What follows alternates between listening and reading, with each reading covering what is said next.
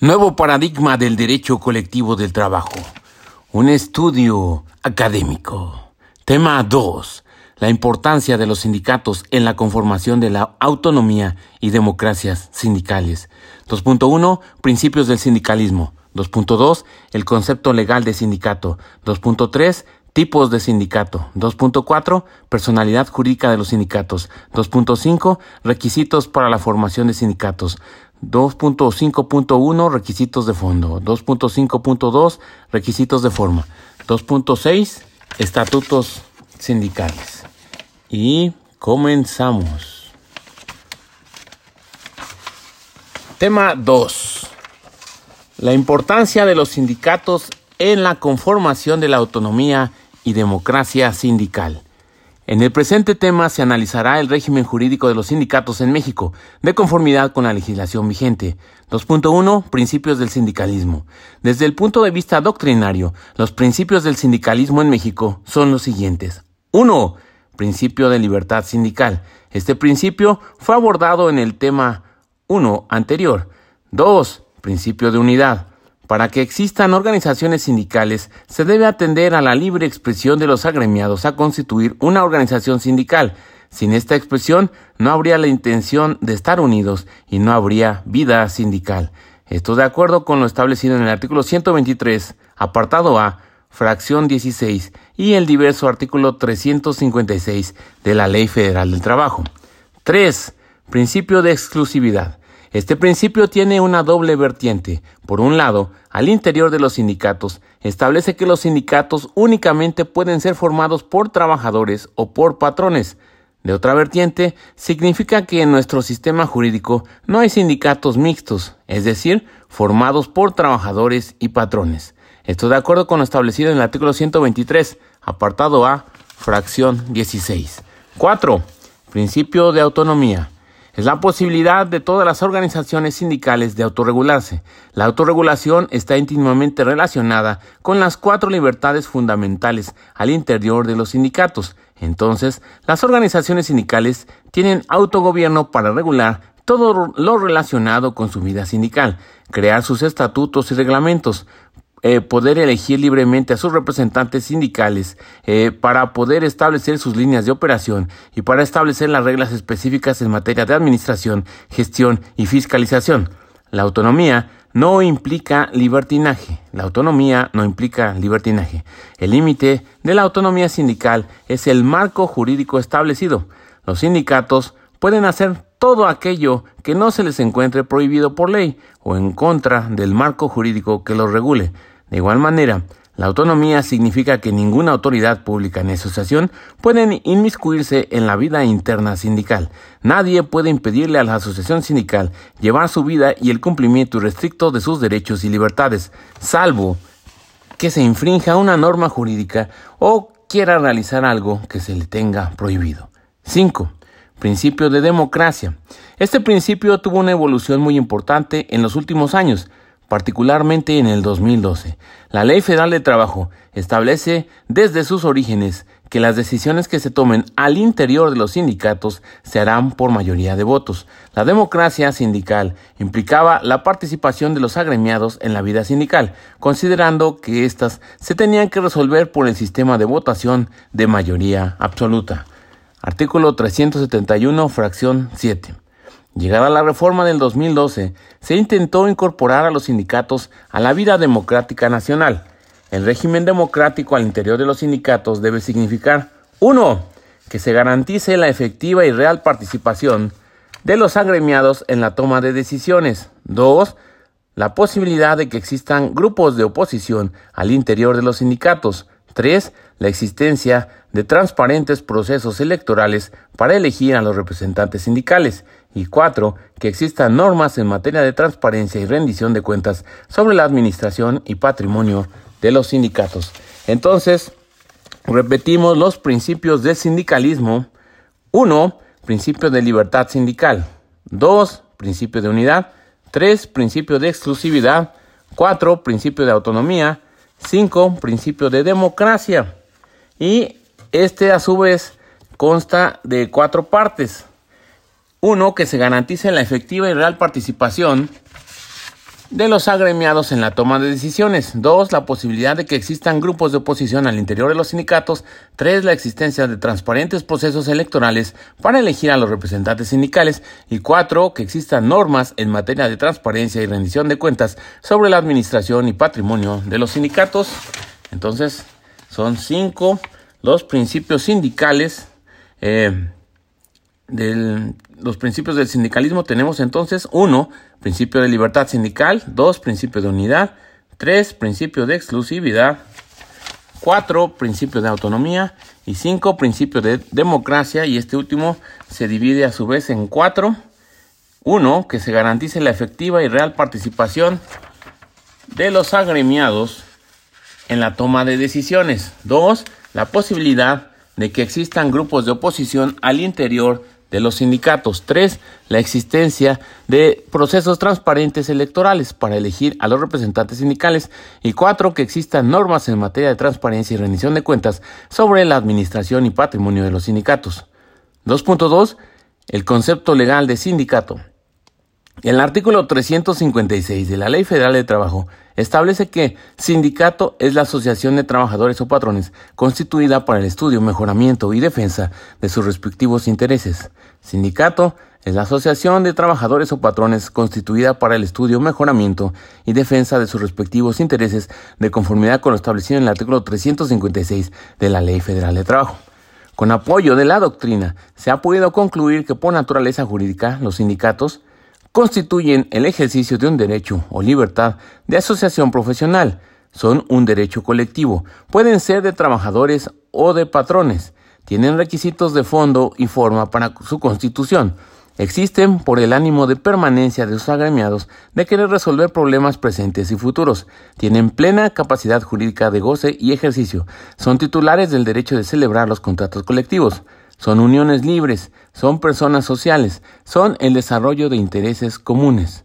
Poseen un objeto más amplio. Repetimos, con apoyo de la doctrina se ha podido concluir que por naturaleza jurídica los sindicatos constituyen el ejercicio de un derecho o libertad de asociación profesional. Son un derecho colectivo, pueden ser de trabajadores o de patrones, tienen requisitos de fondo y forma para su constitución, existen por el ánimo de permanencia de sus agremiados, de querer resolver problemas presentes y futuros, tienen plena capacidad jurídica de goce y ejercicio, son titulares del derecho de celebrar los contratos colectivos, son uniones libres, son personas sociales, son el desarrollo de intereses comunes, poseen un objeto más amplio. 2.3. Tipos de sindicatos. De conformidad con la Ley Federal de Trabajo, los sindicatos pueden ser de trabajadores o de empleadores. Los sindicatos de trabajadores pueden ser gremiales, los formados por trabajadores de una misma profesión, oficio o especialidad, de empresa, los formados por trabajadores que presten sus servicios en una misma empresa, industriales, los formados por trabajadores que presten sus servicios en dos o más empresas de la misma rama industrial, nacionales de industria, los formados por trabajadores que presten sus servicios en una o varias empresas de la misma rama industrial instaladas en dos o más entidades federativas y de oficios varios, los formados por trabajadores de diversas profesiones. Estos sindicatos solo podrán constituirse cuando en el municipio de que se trate el número de trabajadores de una misma profesión sea menor de 20. Repetimos, los sindicatos de trabajadores pueden ser gremiales, los formados por trabajadores de una misma profesión, oficio o especialidad de empresa, los formados por trabajadores que presten sus servicios en una misma empresa, industriales, los formados por trabajadores que presten sus servicios en dos o más empresas de la misma rama industrial, nacionales de industria, los formados por trabajadores que presten sus servicios en una o varias empresas de la misma rama industrial instaladas en dos o más entidades federativas y de oficios varios, los formados por trabajadores de diversas profesiones. Estos sindicatos solo podrán constituirse cuando en el municipio de que se trate el número de trabajadores de una misma profesión sea menor de 20. La anterior clasificación tiene carácter enunciativo, por lo que no será obstáculo para que los trabajadores se organicen en la forma que ellos decidan. Repetimos, la anterior clasificación tiene carácter enunciativo, por lo que no será obstáculo para que los trabajadores se organicen en la forma que ellos decidan. En este párrafo, la Ley Federal de Trabajo rescata el principio de que prevalece la voluntad de los trabajadores frente a los formalismos, a efecto de darle cumplimiento a los propósitos de la libertad sindical dentro del Convenio 87 de la Organización Internacional del Trabajo. Esto está establecido en el artículo 360 de la Ley Federal del Trabajo. Por otro lado, los sindicatos de patrones pueden ser los formados por patrones de una o varias ramas de actividades y nacionales, los formados por patrones de una o varias ramas de actividades de distintas entidades federativas. Esto de acuerdo a lo establecido en el artículo 361 de la Ley Federal de Trabajo. Así es, el artículo 361 de la LFT eh, dispone que los sindicatos de patrones pueden ser los formados por patrones de una o varias ramas de actividades y nacionales, los formados por patrones de una o varias ramas de actividades de distintas entidades federativas. 2.4. Personalidad jurídica de los sindicatos. Respecto al tema del reconocimiento a la personalidad jurídica de las organizaciones de trabajadores y patrones, la Ley Federal de Trabajo hace una inclusión novedosa que refleja el compromiso nacional de cumplir con los principios y derechos enmarcados en el Convenio 87 de la OIT.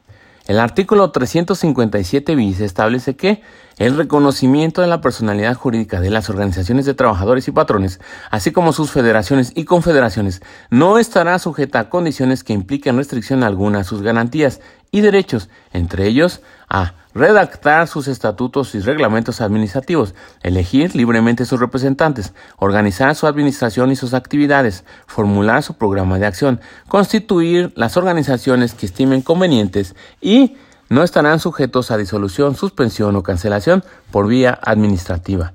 Esto de acuerdo al artículo 357 bis de la Ley Federal del Trabajo, el cual establece que el reconocimiento de la personalidad jurídica de las organizaciones de trabajadores y patrones, así como sus federaciones y confederaciones, no estará sujeta a condiciones que impliquen restricción alguna a sus garantías y derechos, entre ellos a redactar sus estatutos y reglamentos administrativos, elegir libremente sus representantes, organizar su administración y sus actividades, formular su programa de acción, constituir las organizaciones que estimen convenientes y no estarán sujetos a disolución, suspensión o cancelación por vía administrativa. Artículo 357 bis de la Ley Federal del Trabajo. 2.5. Requisitos para la formación de sindicatos. Con apoyo en la doctrina, se ha dicho que existen dos tipos de requisitos para la formación de sindicatos, de fondo y de forma. Son requisitos de fondo los que se refieren a tres circunstancias. 1. A las personas que lo integran. 2. A la finalidad que persiguen. 3. Al quórum de los sindicatos. Repetimos, son requisitos de fondo los que se refieren a tres circunstancias. 1. Las personas que lo integran. 2. La finalidad que persiguen. 3. El quórum de los sindicatos. Los tres requisitos de fondo le dan existencia a la asociación sindical. Los requisitos de forma se refieren a los actos jurídicos que se deben realizar y los documentos que se deben exhibir ante la autoridad pública a fin de solicitar el registro sindical. Repetimos, los requisitos de forma se refieren a los actos jurídicos que se deben realizar y los documentos que se deben exhibir ante la autoridad pública a fin de solicitar el registro sindical, en contraposición con los requisitos de fondo que se refieren a tres circunstancias. Uno, a las personas que lo integran. Dos, a la finalidad que persiguen. Tres, al quórum de los sindicatos. 2.5.1. Requisitos de fondo. Uno, sobre las personas. Para desarrollar este tema hay que responder las siguientes preguntas. 1. ¿Quiénes son las personas idóneas por ley para formar sindicatos? Los trabajadores y patrones. Por el principio de exclusividad, las únicas personas que pueden constituir los sindicatos son los trabajadores o los patrones. Al respecto, tenemos lo establecido en el artículo 356 de la Ley Federal del Trabajo. ¿Quiénes son las personas idóneas para formar un sindicato por ley, los trabajadores y patrones. Por el principio de exclusividad, las únicas personas que pueden constituir los sindicatos son los trabajadores o los patrones. 2. ¿Pueden los extranjeros formar parte de los sindicatos? Sí. Son sujetos con derecho de asociarse profesionalmente. Sin embargo, en México los extranjeros no pueden formar parte de las directivas de los sindicatos. los extranjeros pueden formar parte de los sindicatos. Sin embargo, en México los extranjeros no pueden formar parte de las directivas de los sindicatos. Artículo 372 de la Ley Federal del Trabajo. 3. ¿Pueden los trabajadores menores de edad formar parte de los sindicatos? Sí, mientras que cumplan con la edad mínima para trabajar, 15 años cumplidos. Antes de la reforma de 2019 se establecía que no podían formar parte de las directivas de los sindicatos, pero se derogó y ahora ya pueden hacerlo. Artículos 22 y 362 de la Ley Federal del Trabajo. Repetimos. 3. ¿Pueden los trabajadores menores de edad formar parte de los sindicatos? Sí, mientras que cumplan con la edad mínima para trabajar, que es de 15 años cumplidos. Antes de la reforma de 2019 se establecía que no podían formar parte de las directivas de los sindicatos, pero se derogó y ahora ya pueden hacerlo. Artículos 22 y 362 de la Ley Federal de Trabajo. 4. ¿Los trabajadores de confianza pueden formar parte de los sindicatos? Sí, pero sí y solo sí sean sindicatos solamente de trabajadores de confianza. La única limitación es que no pueden formar parte de los sindicatos del resto de los trabajadores artículos 180 y 363 de la Ley Federal de Trabajo. 4. ¿Los trabajadores de confianza pueden formar parte de los sindicatos? Sí, pero sí y solo sí sean sindicatos solamente de trabajadores de confianza. La única limitación es que no pueden formar parte de los sindicatos del resto de los trabajadores. Artículos 180 y 363 de la Ley Federal del Trabajo. Sin embargo, como ya se había comentado, el convenio 87 de la OIT establece que para constituir o formar organizaciones de trabajadores o empleadores se hará sin ninguna distinción que perjudique o vulnere su libertad sindical. En este caso, el Comité de Libertad Sindical ha tomado una serie de resoluciones. Eh, ha tomado una serie de resoluciones que dan nota de eso. Sin embargo, como ya se había comentado, el convenio 87 de la OIT establece que para constituir o formar organizaciones de trabajadores o empleadores se hará sin ninguna distinción que perjudique o vulnere su libertad sindical. En este caso, el Comité de Libertad Sindical ha tomado una serie de resoluciones que dan nota de eso. Al respecto, es importante leer el texto La libertad sindical, recopilación de decisiones del Comité de Libertad Sindical, decisiones, recomendaciones y conclusiones marcadas con los numerales 315, 317 a 320, 322, 326 a 330, 332, 334 a 343, 344, 348 a 418. 2. Sobre la finalidad que persiguen. De conformidad con la Ley Federal del Trabajo, la finalidad de los sindicatos es la unión para el estudio, mejoramiento y defensa de sus respectivos intereses. Si no se persigue esta finalidad, se puede llegar a la cancelación del registro sindical. Artículos 356 y 369, fracción tercera de la Ley Federal de Trabajo. Repetimos, em, sobre la finalidad que persiguen de conformidad con la Ley Federal de Trabajo, la finalidad de los sindicatos es la unión para el estudio, mejoramiento y defensa de sus respectivos intereses. Si no se persigue esta finalidad, se puede llegar a la cancelación del registro sindical. Artículos 356 y 369 fracción tercera de la Ley Federal de Trabajo. 3. Sobre el quórum. De acuerdo a la Ley Federal de Trabajo, los sindicatos deberán constituirse con un mínimo de 20 trabajadores o con 20 o con 3 patrones, por lo menos. En el caso de los sindicatos de trabajadores, cuando se suscite controversia ante los tribunales respecto a su constitución, para la determinación del número mínimo, se tomará en consideración aquellos cuya relación de trabajo hubiese sido rescindida o dada por terminada dentro de los 60 días naturales anteriores a la fecha de dicha constitución. Cabe resaltar el hecho de que la legislación ya no exige para la formación de los sindicatos obreros que los trabajadores sean o tengan la calidad de en servicio activo. Para constituir federaciones y confederaciones se requiere al menos de dos organizaciones sindicales. Repetimos entonces los requisitos de fondo. El número uno tenemos que es respecto de las cuestiones de la finalidad que persiguen. El número dos que es respecto del quórum de los sindicatos y el número uno que es respecto de las personas que lo integran. Vamos ahora con los requisitos de forma. 2.5.2 Requisitos de forma. La Ley Federal del Trabajo establece que los sindicatos deben registrarse en el Centro Federal de Conciliación y Registro Laboral, a cuyo efecto remitirán en original y copia los siguientes documentos. Copia autorizada del acta de la Asamblea Constitutiva.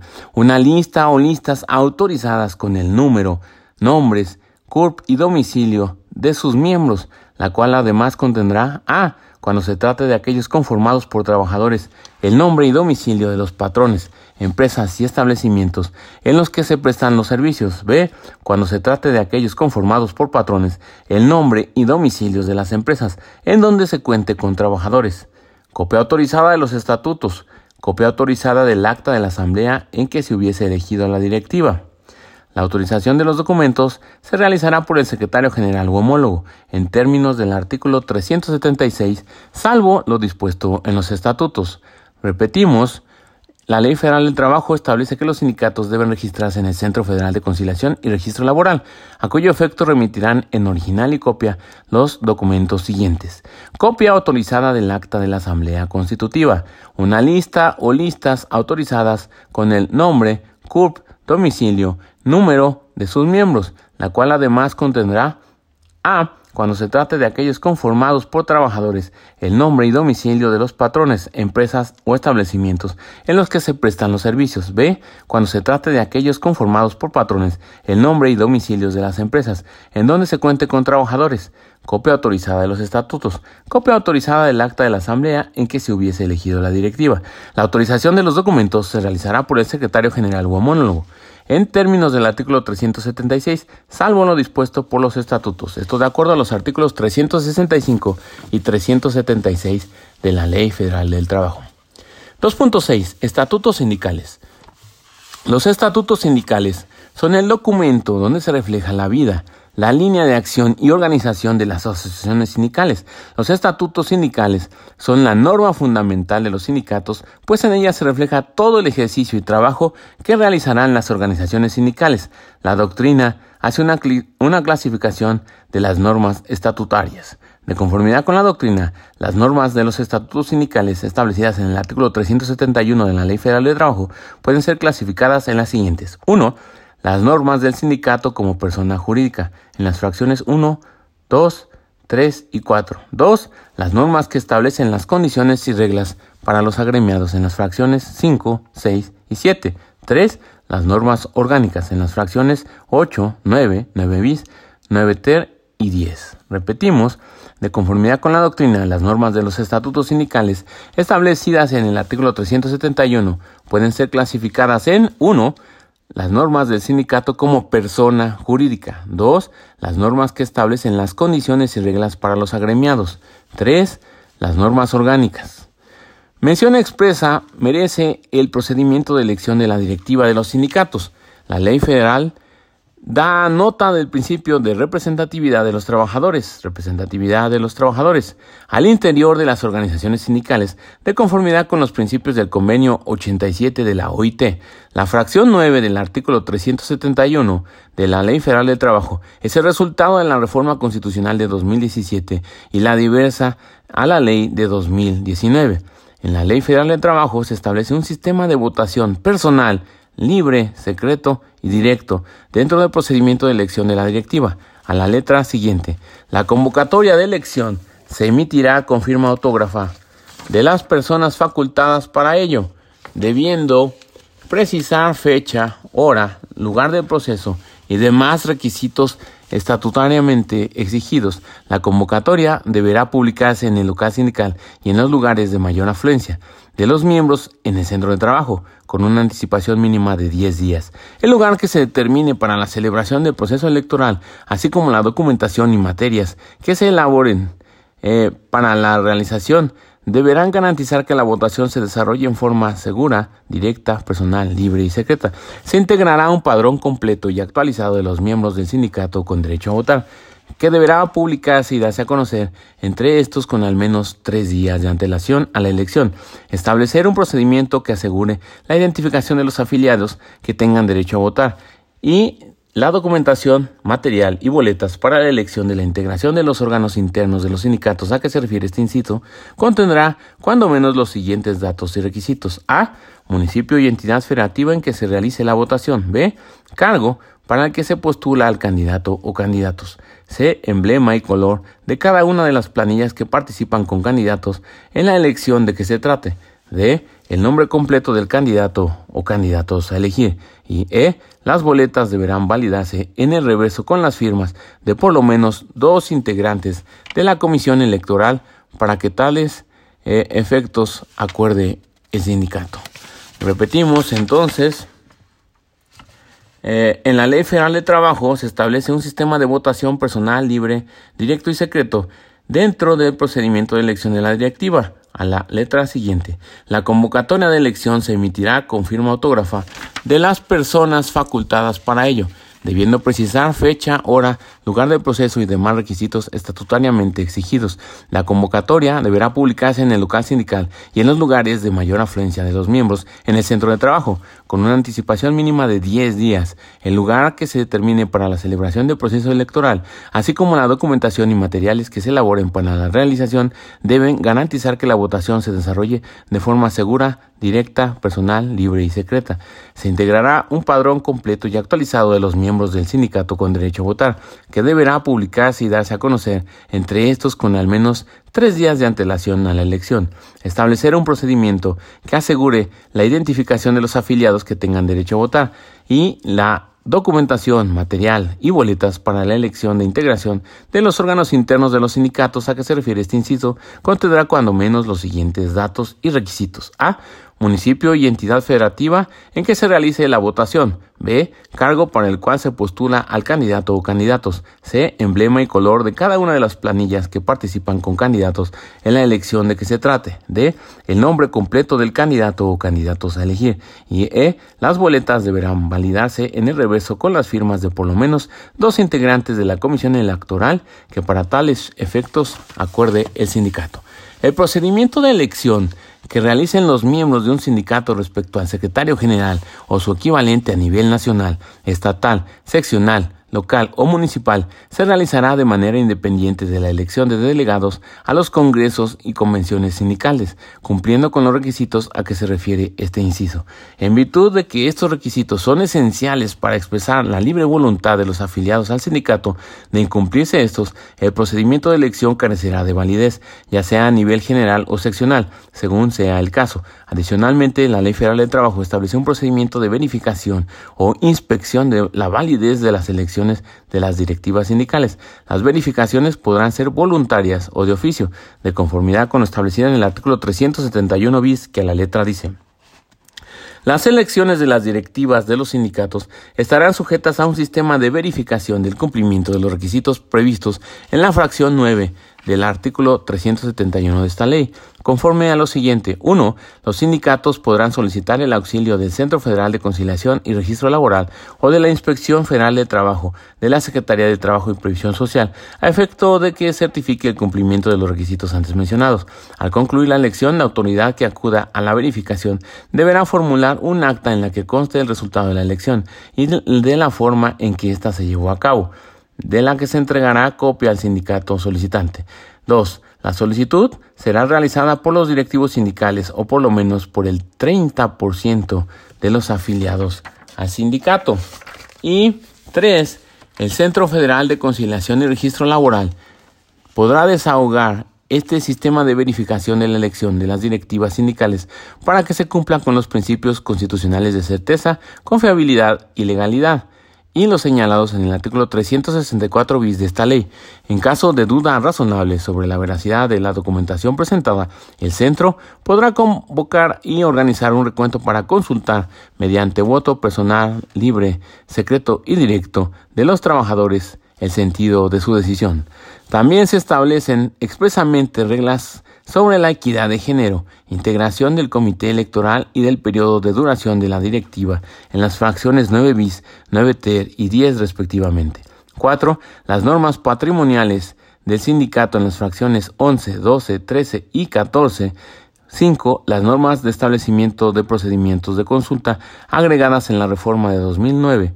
2019. por la fracción 14 bis. Además del procedimiento de consulta en las directivas sindicales, la ley establece el procedimiento para llevar a cabo otros procedimientos de consulta, los cuales son a. Los relativos a legitimar el contenido y alcance de los contratos colectivos de trabajo iniciales. B. Aquel que está vinculado con las revisiones contractuales de los contratos colectivos ya existentes. Repetimos, además del procedimiento de consulta de las directivas sindicales, la ley establece el procedimiento para llevar a cabo otros procedimientos de consulta, los cuales son A. Los relativos a legitimar el contenido y alcance de los contratos colectivos de trabajo iniciales. B. Aquel que está vinculado con las revisiones contractuales de los contratos colectivos ya existentes. 6. Las normas sindicales que establecen el principio de autonomía de las organizaciones de trabajadores y patrones en la fracción 15. Y esto fue entonces el tema 2, que es el relativo a la importancia de los sindicatos en la conformación de la autonomía y democracia sindicales. Arrivederci. Tan se acabó, cordale.